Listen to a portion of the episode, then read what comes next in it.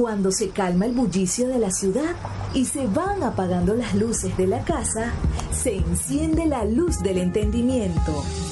Desde este momento comienza Puerto de Libros, Librería Radiofónica, programa que contiene todos sus elementos tipo A. Puede ser escuchado por niños, niñas y adolescentes sin la supervisión de padres, madres o representantes. Comienza Puerto de Libros, Librería Radiofónica.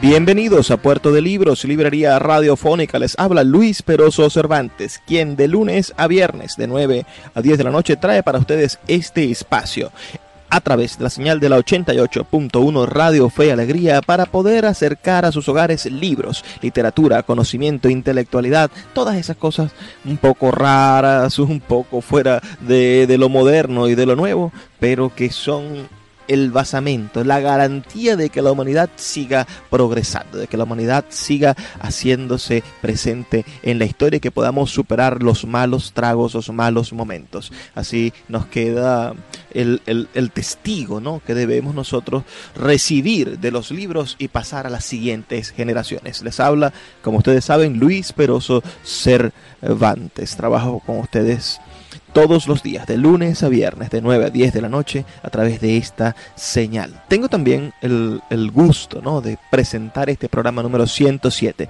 en el cual vamos a estar compartiendo con ustedes una entrevista maravillosa que se le hizo al Premio Nobel de Literatura colombiano Gabriel García Márquez, ese hombre que tenía como nombre Gabriel José de la Concordia García Márquez, nacido en Aracataca el 6 de marzo del año 1927 y fallecido el 17 de abril del año 2014. Vamos hoy a escuchar esa maravillosa entrevista. Hemos preparado este material con tantísimo afán, con tantísimo cariño, para que ustedes puedan disfrutarlo en esta noche cultural de la ciudad que trae para ustedes la 88.1 Radio Fe y Alegría y bueno, Puerto de Libros, Librería Radiofónica. Pero antes de comenzar, me gustaría dejarlos con los anuncios, con los mensajes que tienen para nosotros nuestros anunciantes, esas personas que hacen posible que Puerto de Libros, Librería Radiofónica, llegue a sus hogares de lunes a viernes, de 9 a 10 de la noche, sin falta y con tantísimo Atino. Estas personas son unos comerciantes, unas personas que todavía creen en el país, unos empresarios, unos emprendedores y creemos que ustedes podrían darse la oportunidad de apoyarlos y de ayudarlos a continuar con sus negocios abiertos a pesar de la crisis que se nos avecina. Con ustedes sus mensajes.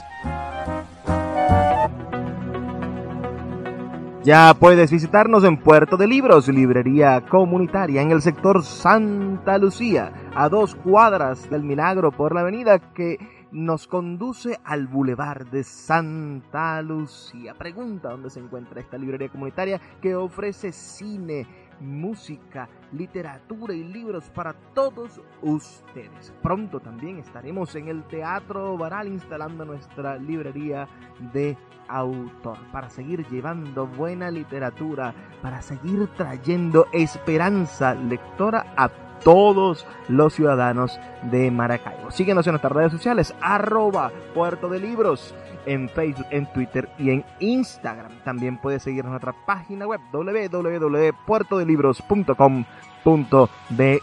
Puerto de Libros ha vuelto a abrir sus puertas en Maracaibo.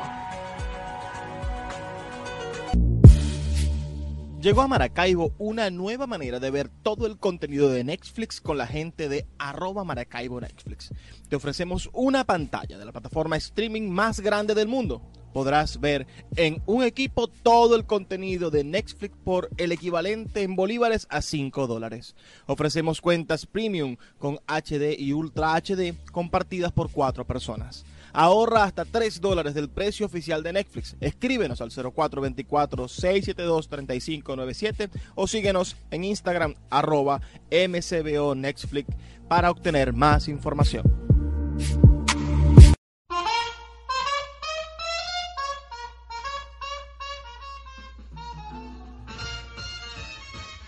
Sultana del Lago Editores es una empresa de servicios editoriales radicada en Maracaibo, la única que presta servicios de impresión bajo demanda en nuestra ciudad. Gana dinero vendiendo tu libro en su plataforma virtual. No necesitas invertir en grandes tirajes. Tus lectores podrán leerte a la vuelta de un clic y obtendrás regalías. Por ello, su eslogan dice, escribimos, corregimos, diseñamos, editamos, difundimos, vendemos y hasta cobramos por ti. Conoce más en su página web www.sultana.com.be o siguiéndoles en Instagram como arroba sultana del lago. La voz del autor en Puerto de Libros por Radio Fe y Alegría con todas las voces.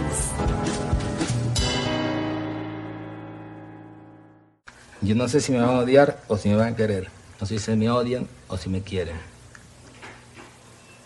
Yo alguna vez he dicho, y lo sigo pensando, que yo escribo para que me quieran más. Yo creo que esa es una de las razones fundamentales por, por las cuales un escritor escribe. Ahora, el problema después de 30 años de estar escribiendo es que uno no sabe, no tiene la menor idea de, lo que la gente piensa realmente de uno. Decenas de periodistas de todo el mundo habían intentado hacer un reportaje de televisión con García Márquez, pero él es un hombre supremamente tímido y se había negado casi que sistemáticamente. Sin embargo, este año él decidió contar parte de su vida y para eso escogió una programadora de televisión colombiana y un periodista también colombiano. La suerte la tuvimos RTI y yo leyendo algunas cosas suyas, eh, uno encuentra que posiblemente la entrada suya a la pubertad fue muy violenta, en el sentido de que a los 13 años se vino a Bogotá. ¿Cuál es esa sensación de llegar de una nación, una república como la costa, una nación cultural me refiero, a una nación tan diferente como Bogotá? ¿Cómo recuerda usted esa llegada? Primero, primero, hoy en 1976, es muy difícil imaginarse lo que era lo que era Colombia en 1943, que es la época esa de que tú estás hablando. Yo creo que eran, eran muchas Colombias diferentes. Y me parece que en Bogotá tenían la impresión de que Colombia era Bogotá. Claro que esto lo razono razón ahora. Pero date cuenta de una cosa, en ese momento, si uno quería aspirar a una beca, yo que estaba en Barranquilla, quería aspirar a una beca, tenía que venir a Bogotá a presentar, a presentar un examen, es decir, un concurso. De todo el país había que venir a presentar un, a presentarse un examen para el concurso de becas. Yo estaba en una casa donde nacía un hermano todos los años. Sí, sería muy difícil hacerte las cuentas, pero si yo tenía en ese momento 13 años, es casi seguro que ya tenía 8 hermanos. Entonces me di cuenta que ahí no había otra solución que irse. Es decir, eso presentaba dos ventajas. Una para uno mismo, que era salvarse nadando. Y otra para la casa, que era descargar un poco ese peso diario que había. Entonces yo decidí venirme de Barranquilla a Bogotá a presentar examen de beca. Si eso era 1943, yo debía tener 13 o 14 años. Digo 13 o 14 años porque no está muy seguro en qué año nací yo. Nadie está muy seguro de eso.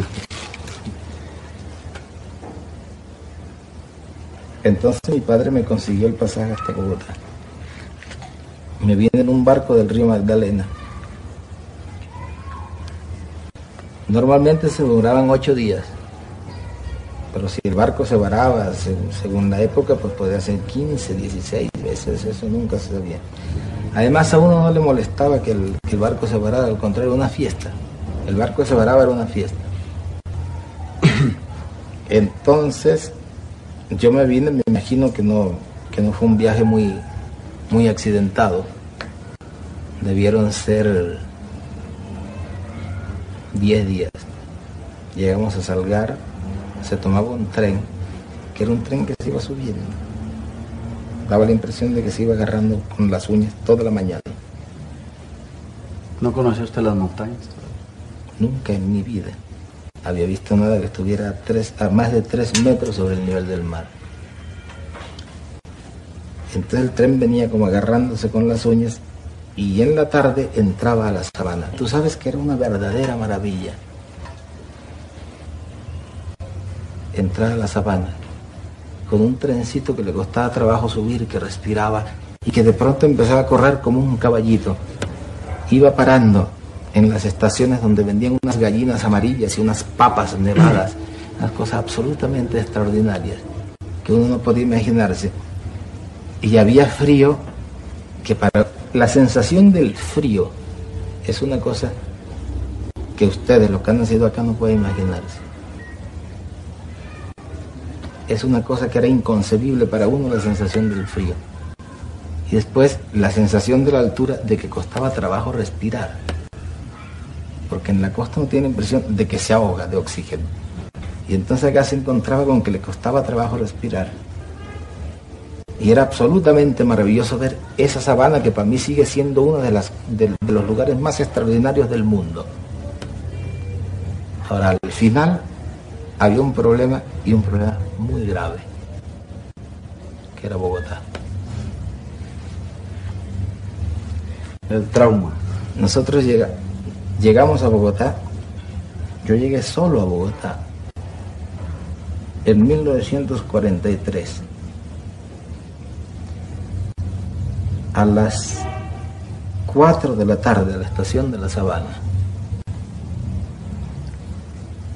Tú sabes que me he hecho muchas entrevistas y me han preguntado siempre cuál es la ciudad que más le ha impresionado en el mundo.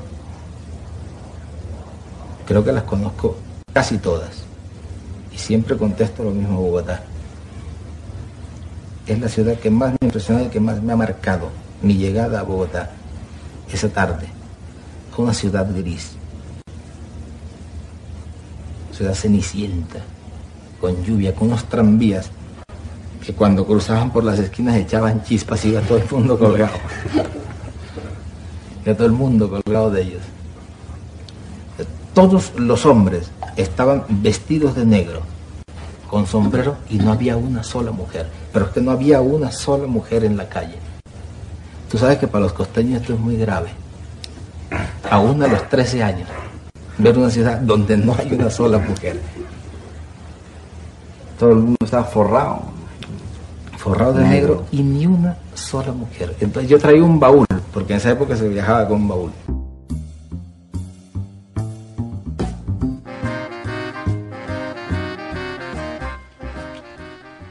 Sí, señores. ¿Qué les parece el contenido de esta noche de Puerto de Libros, Librería Radiofónica? Háganmelo saber al 0424-672-3597, 0424-672-3597 o a nuestras redes sociales, arroba Librería Radio en Twitter y en Instagram. También puedes seguirnos en nuestra plataforma de podcast, radio.puertodelibros.com.be e. a través de esos medios podemos estar siempre en contacto. Vamos a hacer una pequeña pausa de dos minutos para identificar nuestra emisora ya volvemos con más de Puerto de Libros, Librería Radiofónica. El poeta Luis Peroso Cervantes le acompaña en Puerto de Libros, Librería Radiofónica, por Radio Fe y Alegría, con todas las voces.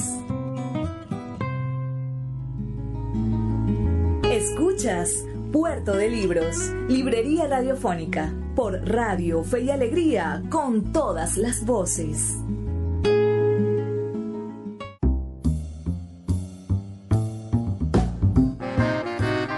Seguimos en Puerto de Libros, Librería Radiofónica, este espacio que hacemos con tantísimo cariño para usted. Recuerda que estamos en línea a través de nuestras redes sociales, arroba Librería Radio en Twitter y en Instagram. También puedes enviarnos un mensaje de texto al 0424-672-3597, 0424-672-3597 para enviarnos tus opiniones. Bueno, y sin más demora vamos a continuar con nuestro programa.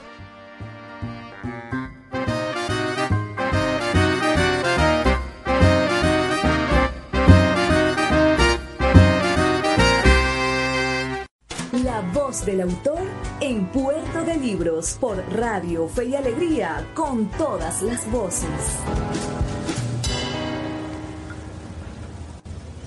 Y pregunté quién me llevaba ese baúl hasta una pensión de la carrera décima. La carrera décima era una, una, una, callecita muy angosta. Y entre paréntesis te digo, tú sabes que me doy cuenta ahora que de esto hace tanto tiempo que ya casi soy un viejo santofereño cuando hablo de esto. Nada mejor que los bogotanos. Las, vueltas que da el mundo, ya que soy un viejo santofereño. Entonces me dijeron que me lo llevaba en una zorra. Entonces agarré un zorrero que me iba a llevar el baúl hasta la carrera décima. Era carrera décima con calle 19, algo así. 19, 19. ¿Dónde estaba la estatua de, de, de Caro? En la 19. 19 Eres suficientemente viejo como para acordar. La noche que me metí en las cobijas me dio la impresión de que alguien por hacer una broma había mojado las cobijas. Yo tuve la impresión de que estaban mojadas y pegué un grito terrible. Y me dijo, no, es que es así.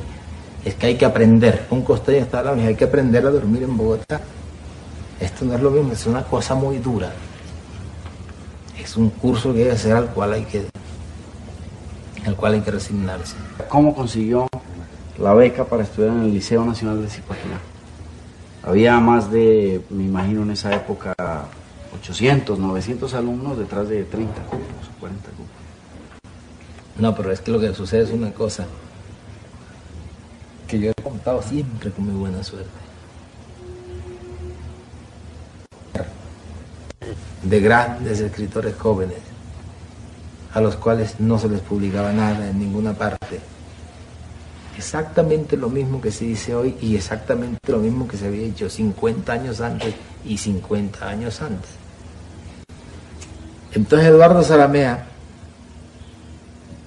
publicó una nota, publicó esta carta y decía, yo creo que este lector no tiene razón, pero si realmente hay algún escritor inédito con el cual no hemos sido justos y al cual no se le han publicado sus cuentos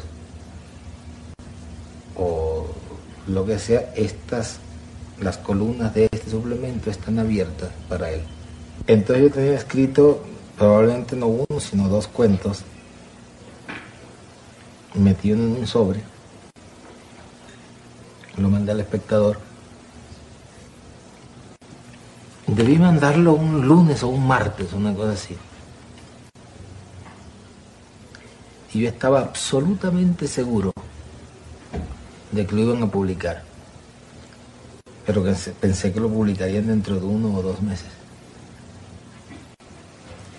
Y el sábado siguiente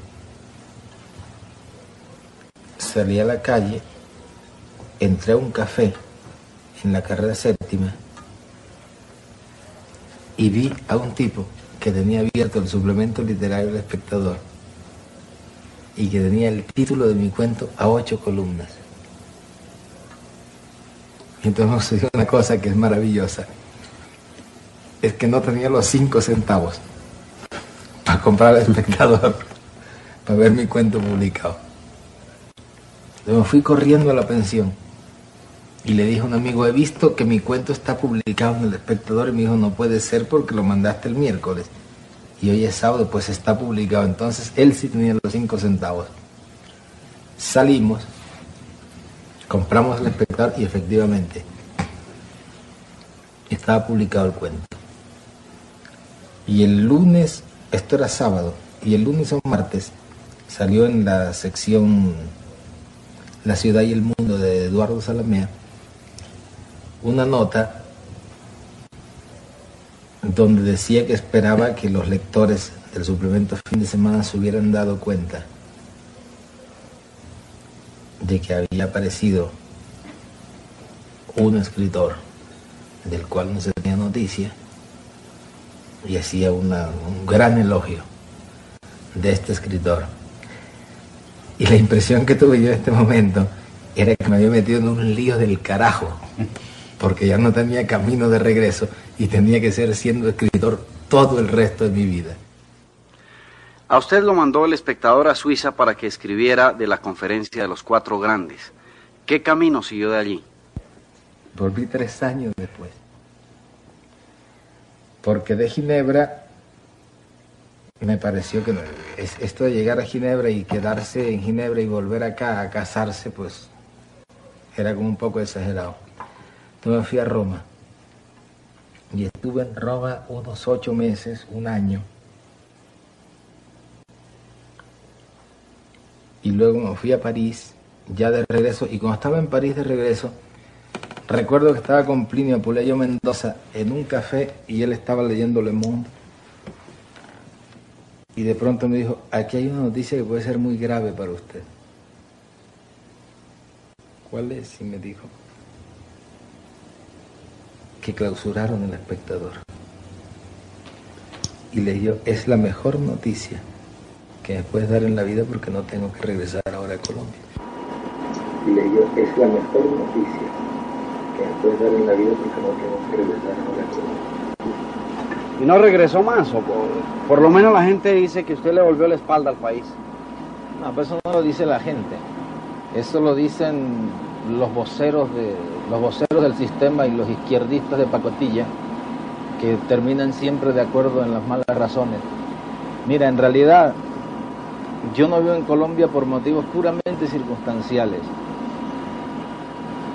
Y los que me critican el que no viva en Colombia parten de una base que es falsa, que es la, idea de que fuera de Colombia se vive muy bien y que en Colombia se vive muy mal.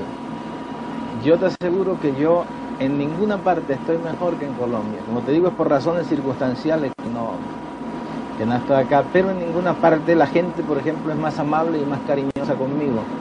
No, mira, yo, yo tengo dificultades, son por, por razones contrarias en la calle por el asedio y el cariño que encuentro en la gente. En los restaurantes no me quieren cobrar, los choferes de taxi no me quieren cobrar. Todas partes encuentro el deseo de, complacerme, de, tenerme contento. Inclusive hace poco iba a hacer una llamada de larga distancia y le, dije a la telefon le pedí la llamada a la telefonista y ella me dijo, estamos en huelga, pero para usted no.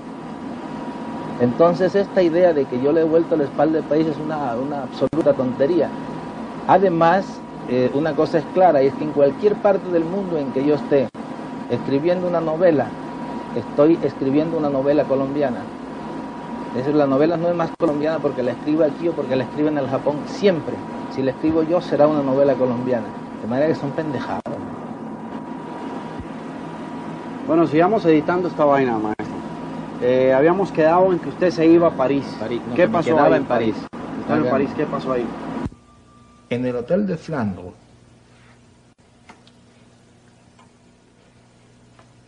yo tenía el pasaje de regreso a Colombia.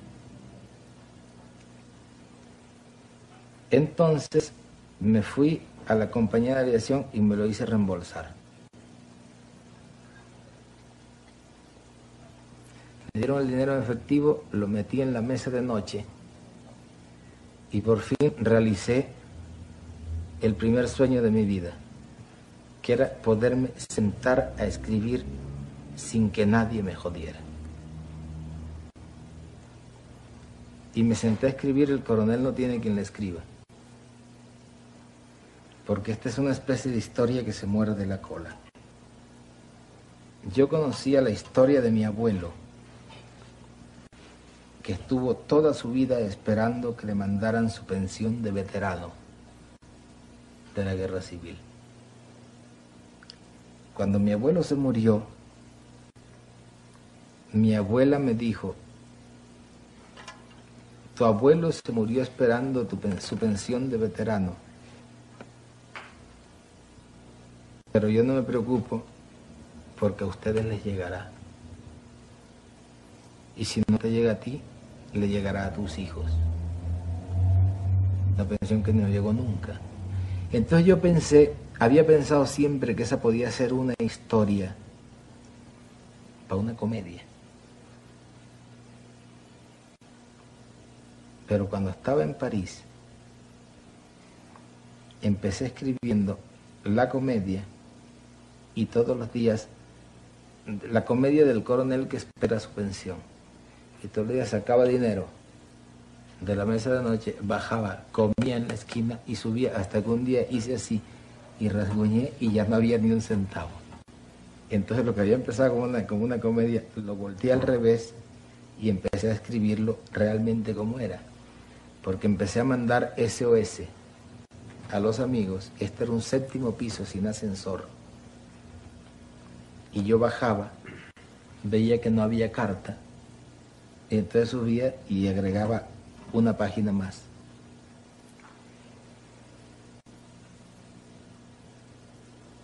Del, de, la historia de la historia que estaba escribiendo.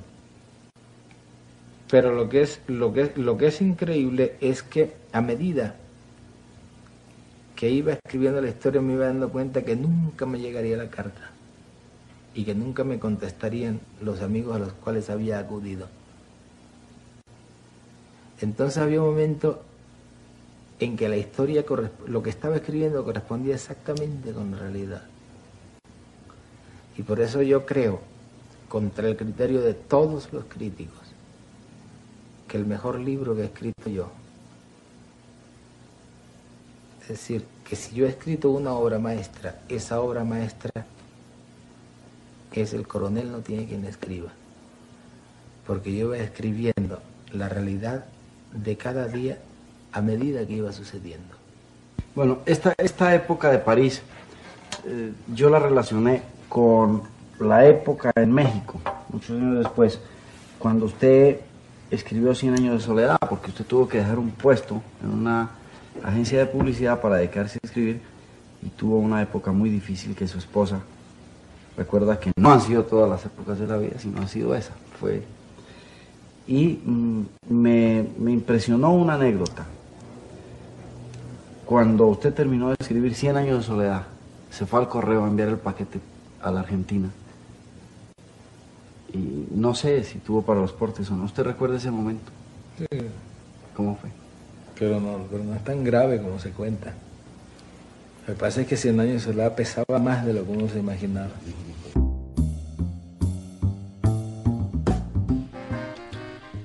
Estás escuchando Puerto de Libros, Librería Radiofónica. Les habla Luis Peroso Cervantes, quien de lunes a viernes tiene este inmenso placer de llevarles literatura a sus hogares. Recuerda que puedes dejarnos un mensaje de texto o un WhatsApp al 0424 672 3597 04 24 672 3597 o a nuestras redes sociales arroba librería radio en Twitter y en Instagram. Son los medios de contacto para hacer el feedback que nosotros tanto deseamos. ¿Qué te parece el programa de hoy? Vamos a hacer una brevísima pausa de dos minutos y ya volvemos con más de Puerto de Libros, Librería Radiofónica.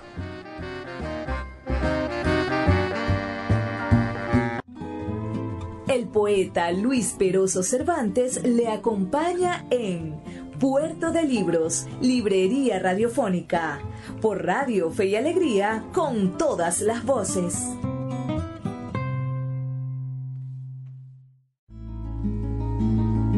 Escuchas Puerto de Libros, Librería Radiofónica, por Radio Fe y Alegría, con todas las voces.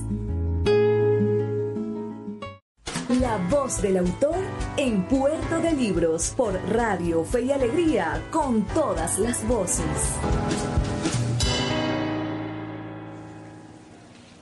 Fíjate, Cien años de soledad lo escribí yo en México en 1965, 66, 67, desde el 65 hasta el 67. fue una época estupenda, es decir, era una época, era una época que no era fácil, porque no teníamos dinero. Pero en cambio era una época muy buena porque yo estaba escribiendo como un tren, que es lo mejor que le puede suceder a un escritor. Entonces cuando yo vi que 100 años de soledad venía y que no lo paraba nadie, le dije a Mercedes, tú te haces cargo de este asunto. Ella, por supuesto, no lo pensó dos veces. Es curioso que mis hijos, ahora yo les pregunto de esta época y ellos me recuerdan como un hombre que estaba encerrado en un cuarto y que no salía nunca y yo tenía la impresión de que era el ser más humano y más sociable del mundo. Y ahora me di cuenta que durante 18 meses no salí del cuarto. Pero yo recuerdo que salí una vez. Salí una vez cuando Mercedes me dijo que no había nada que hacer, que ya había llegado al fondo. Entonces yo tenía un carro y lo llevé al Monte de Piedad y lo empeñé y le traje a Mercedes la plata y le dije, mira, aquí tienes como para 10 años y duró tres meses. Y seguí escribiendo. Recuerdo que en mitad de camino el dueño de la casa llamó a Mercedes y le dijo, señora, usted deben tres meses de casa. Y Mercedes tapó el, el teléfono y me dijo, ¿cuánto tiempo te falta para terminar el libro? Y yo le dije como seis meses. Y entonces ella le dijo, mire señor, no solo le debemos tres meses, sino que le vamos a deber seis más. Y entonces el tipo le dijo, y dentro de siete me pagan todo. Y dijo, así todo. Y él le dijo, si usted me da su palabra, yo no tengo ningún inconveniente en esperarlo. Y Mercedes está por mí, palabra, mi palabra. Dijo, mi palabra de honor. Y tú sabes que a los siete meses fuimos y le pagamos todo. No por 100 años de soledad, porque yo terminé yendo un mes, traía, tal perrenque en la mano que me puse a trabajar después en publicidad y pudimos pagar todo eso. Y el día que lo terminé, nos fuimos al correo, Mercedes y yo, eran 700 páginas. Entonces lo pesaron y dijeron que costaba 83 pesos de México a la Argentina. Y me dijo, no tengo sino 45. Y me era muy fácil, partí el libro por la mitad y le dije, péseme este libro hasta 45 pesos. Empezaron hasta 45 pesos, quitaban hojas como quien corta carne. Cuando llegó a 45 pesos, agarré esas hojas, las envolví y las mandé y nos quedamos con el resto. Entonces nos fuimos a la casa y Mercedes sacó lo último que faltaba por empeñar, que era el calentador que yo usaba para escribir, porque yo puedo escribir en cualquier circunstancia menos con frío. El secador que usaba para la cabeza y la batidora que había usado para hacer toda la vida, para hacerle los jugos de fruta a los niños y que ya los niños estaban creciendo y ya no necesitaban. Se fue con eso al Monte de Piedad y le dieron unos 50 pesos. Y el hecho es que volvimos con el resto de la novela al correo. La pesaron y dijeron, cuesta 48 pesos. Mercedes pagó sus 50 pesos. Le dieron dos vueltos y yo me di cuenta que cuando salimos del correo estaba verde de encabronamiento. Y me dijo, ahora lo único que falta es que esta novela sea mala. Fíjate que hace mucho tiempo que yo no leía artículos críticos sobre mis libros. Cuando apareció Cien años de soledad y una especie de avalancha de crítica. En el primer momento con una gran ansiedad perfectamente justificada y natural y comprensible, yo me precipitaba sobre estas críticas. Mira, a ver si decían si, si les gustaba o si no les gustaba. Y luego me fui dando cuenta de que los críticos eh, no les preocupaba mucho si el libro les gustaba o si no les gustaba, sino que ya en ese momento estaban tratando de decirme cuál era el libro que yo debía escribir después. Es decir, los críticos son una especie de, de profesionales parasitarios que por determinación propia y sin que nadie los haya nombrado, se han constituido en intermediarios entre el escritor y el lector.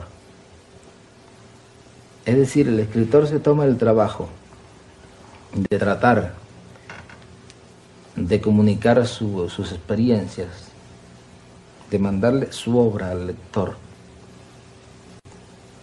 Y se encuentra con que en el camino hay unos señores que no dejan que llegue directamente esa obra al lector, sino que dicen, un momento, ustedes no están en condiciones de entender lo que este Señor les quiere decir.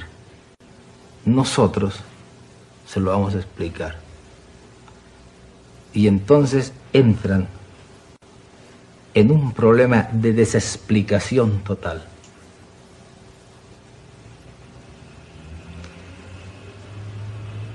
Es una cosa di, particular, me di cuenta particularmente en 100 años de soledad.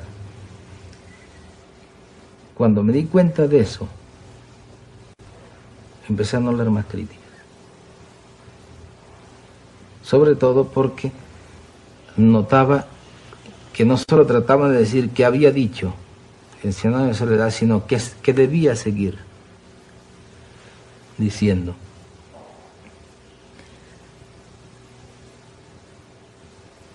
El libro. ¿Cuál era la pregunta? Pues, ¿por qué a ese dictador no le regaló el mar? Le regaló todo, todo el Ok, país. ya son bueno, sí. Entonces hay una cosa que me llamó mucho, que me llamó mucho la atención de algunos críticos en relación con el otoño del patriarca.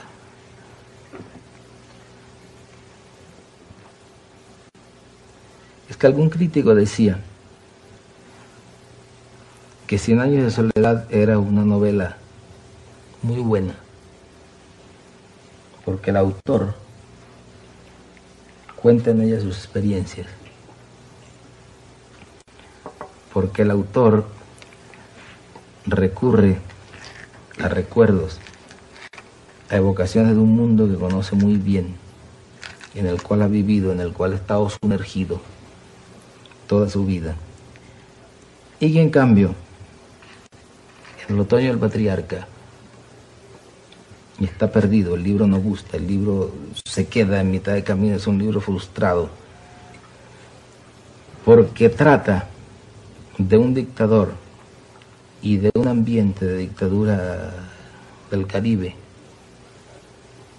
que el autor nunca ha vivido y nunca ha conocido, sino que tiene de él referencias de segunda mano. A mí esto me parece un punto ejemplar de los burros que son los críticos. Porque Cien años de soledad es un libro escrito con las experiencias de mis padres, de la gente que, conocí de niño, leyendas populares, em, cosas que me han contado, noticias que he tenido a través de los periódicos, investigaciones que hice de ciertos episodios. Es decir, es hecho con experiencias contadas por otras personas. En cambio, el otoño del patriarca a los 45 años. Es un libro escrito totalmente con experiencias personales cifradas. Probablemente son mis memorias o parte de mis memorias. Y los críticos lo que tenían que saber o lo que tenían que descifrar, si son descifradores tan eficaces como, como pretenden serlo, es que probablemente todo ese episodio del dictador que vende el mar y del dictador que se queda perdido por la falta del mar corresponde un poco a la historia de la cual hablábamos hace un momento, del muchacho de Aracataca, del muchacho de Barranquilla, que a los 12 años llega a la ciudad más extraña y más remota que recuerda, que es una ciudad gris, una ciudad cenicienta, una ciudad fría, con tranvías que echan chispas en las esquinas, con hombres vestidos de negro, con calles totalmente llenas de muchedumbres, donde no hay, donde no hay ni una sola mujer, y sobre todo una ciudad donde no hay mar. Yo tengo la impresión de que eso es, más, eso es probablemente una interpretación mucho más correcta de todo el episodio del dictador que vende el mar, porque además tengo otra impresión de que la gran trampa en que pueden caer no solo los críticos, sino también los lectores, es creer que el otoño del patriarca es realmente la novela de un dictador. Si alguien tiene la curiosidad de leerlo con otra clave, es decir, en vez de pensar en un dictador, pensar en un escritor famoso, probablemente el libro resulte mucho más comprensible.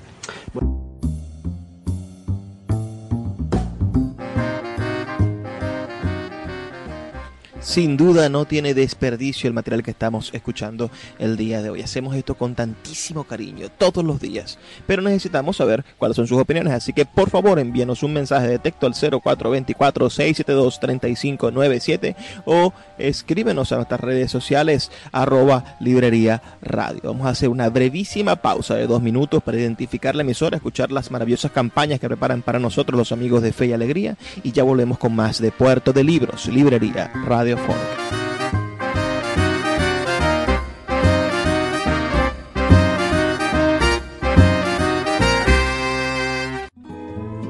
el poeta Luis Peroso Cervantes le acompaña en Puerto de Libros, Librería Radiofónica, por Radio Fe y Alegría, con todas las voces.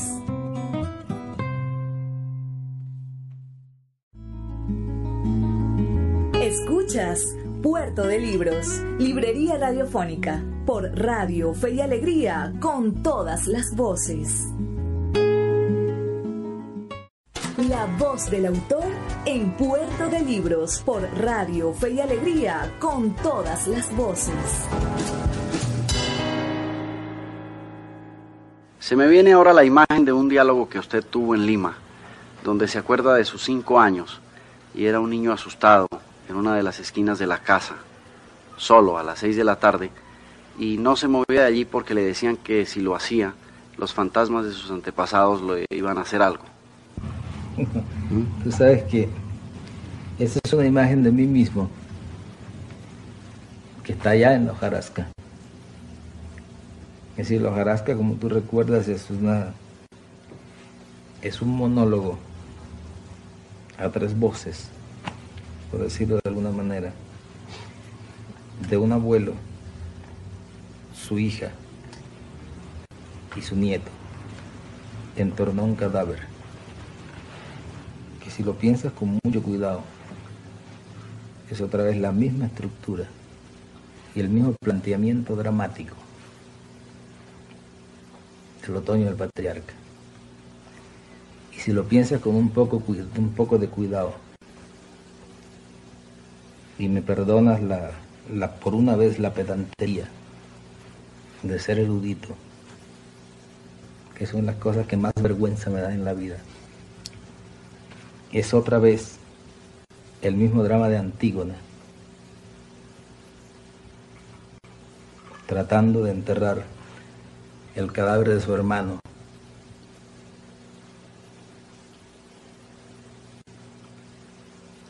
Al cual el dictador Creonte no deja enterrar. Un tema que fue tratado primero, Antígona fue tratada primero por Sófocles, después por Eurípides después por Anui, antes por Séneca y después humildemente en la hojarasca. Bueno, en la hojarasca. Después humildemente en el otoño del patriarca. Te digo toda esta cosa y te doy y te hago todo este rollo erudito, porque otra cosa de los críticos es la manía de andar buscando de que este tema no es original porque fue tratado por este. No hay temas originales en, la historia universal. En la historia de la literatura hay 36 situaciones dramáticas de las cuales nadie se puede salir. Yo creo que son menos de 36. Ahora, lo que estaba diciendo era que el tema de la expectativa alrededor del muerto,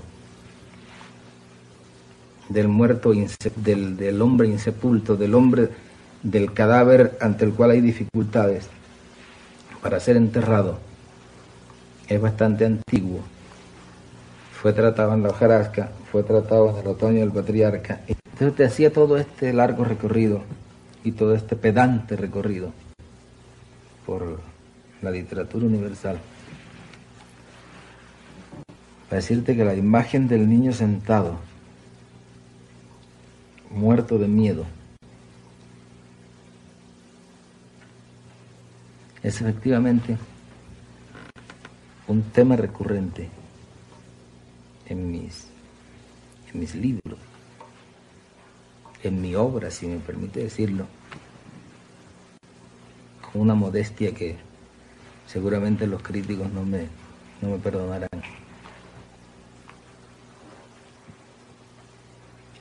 Y es una imagen que yo recuerdo perfectamente en la vieja casa de Aracataca,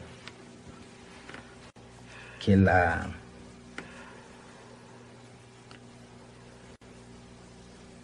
la forma que habían encontrado mis, mis abuelos a partir de las seis de la tarde, para no, para no, tener que estar pendiente de mí, para no tener que estar ocupándose del niñito este que vive en esa casa grande, era pues que sencillamente decían siéntate en esta silla y no te muevas.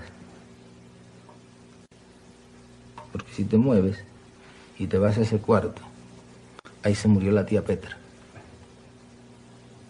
Y acá se murió el tío Nicolás. Y allá se murió Petronila. Y entonces me mantenían quieto a base del terror.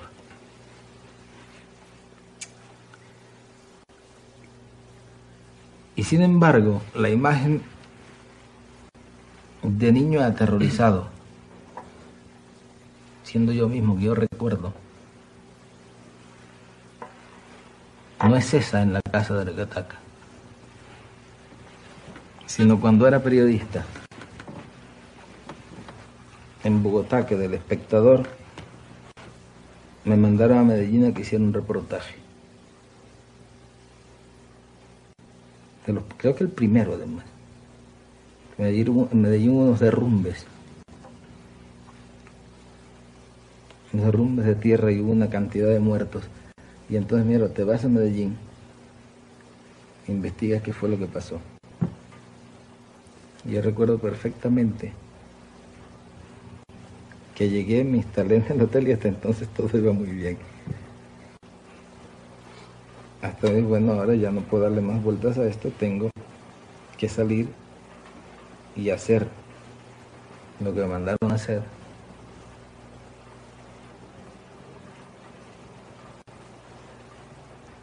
Y salí a la calle y estaba lloviendo.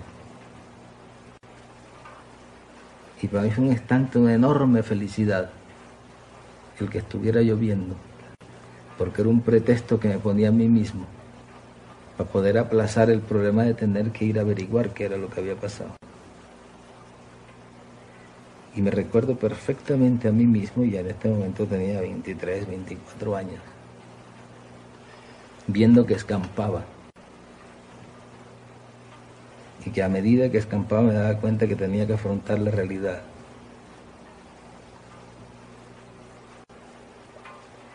Y en ese momento me acordé de cuando estaba en Aracataca,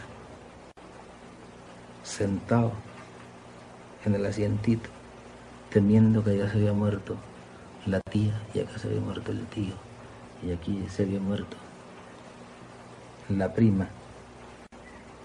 Y yo me daba cuenta que ese terror que yo tenía en, ese, en aquel momento en Aracataca y que me lo habían convertido en el terror concreto, en el abstracto terror concreto de los muertos que salían era el mismo que tenía cuando tenía que enfrentarme por primera vez a la realidad.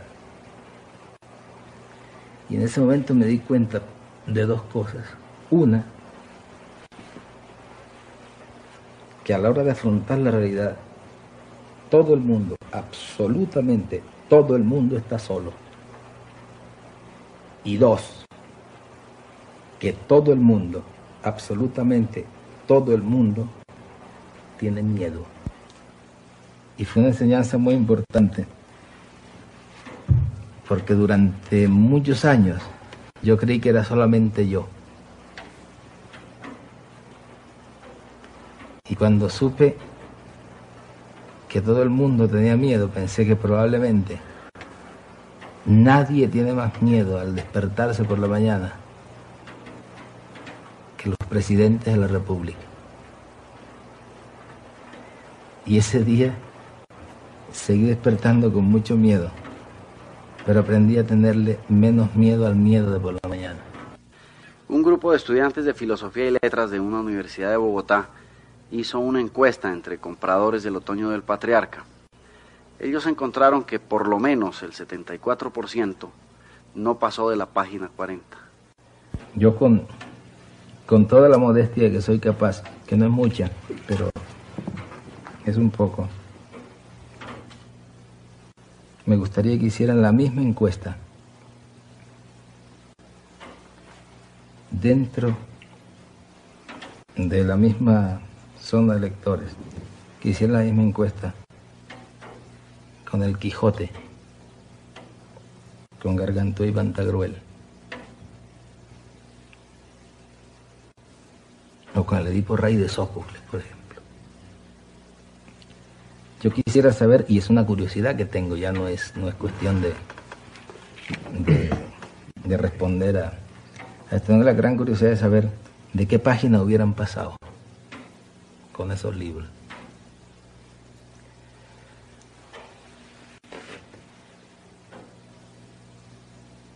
Estamos en Colombia, en un país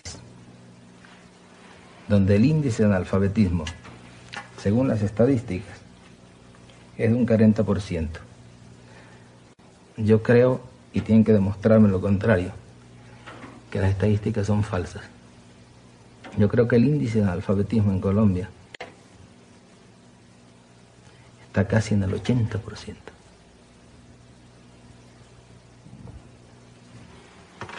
Entonces me parece perfectamente natural que una novela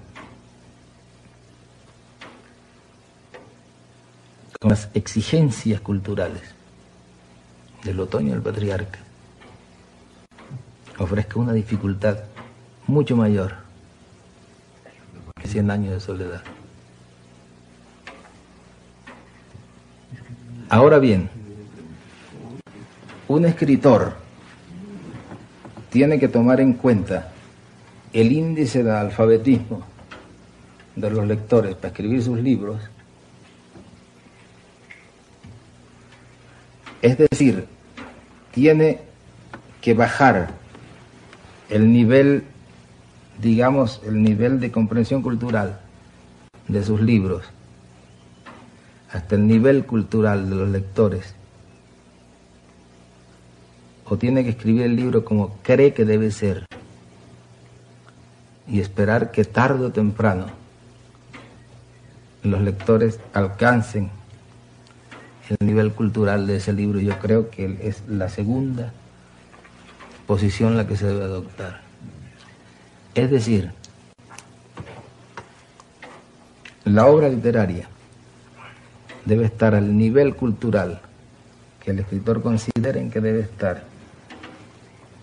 Y ese mismo escritor y todos los escritores y toda la gente que sienta su país y que considere que la, que, que la humanidad debe seguir hacia adelante, debe trabajar en el sentido de que los lectores mediante una culturización intensa y probablemente no será posible sino mediante una revolución alcance el nivel cultural hasta el punto de comprender esa obra. Llegó a Maracaibo una nueva manera de ver todo el contenido de Netflix con la gente de arroba Maracaibo Netflix. Te ofrecemos una pantalla de la plataforma streaming más grande del mundo podrás ver en un equipo todo el contenido de Netflix por el equivalente en bolívares a 5 dólares. Ofrecemos cuentas premium con HD y Ultra HD compartidas por 4 personas. Ahorra hasta 3 dólares del precio oficial de Netflix. Escríbenos al 0424-672-3597 o síguenos en Instagram arroba mcbo Netflix para obtener más información.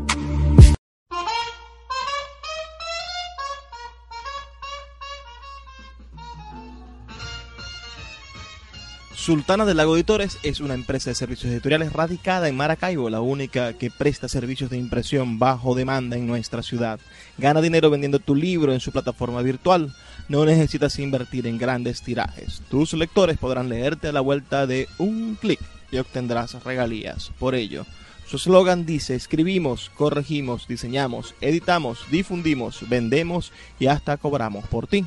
Conoce más en su página web www.sultana.com.be o siguiéndoles en Instagram como arroba sultana del lago. Ahora sí llegamos al final de nuestro programa. Ha sido un placer trabajar para ustedes, tener este brevísimo pero intenso recorrido por el mundo de las letras y los libros. Estuvimos en Puerto de Libros, Librería Radiofónica. Les habló Luis Veroso Cervantes, quien de lunes a viernes de 9 a 10 de la noche les trae este espacio por la señal de la 88.1 Radio Fe y Alegría de Maracaibo. Y los dejo con el mensaje que siempre me gusta dejarles, esta invitación a ser felices. Por favor, sean felices, lean poesía.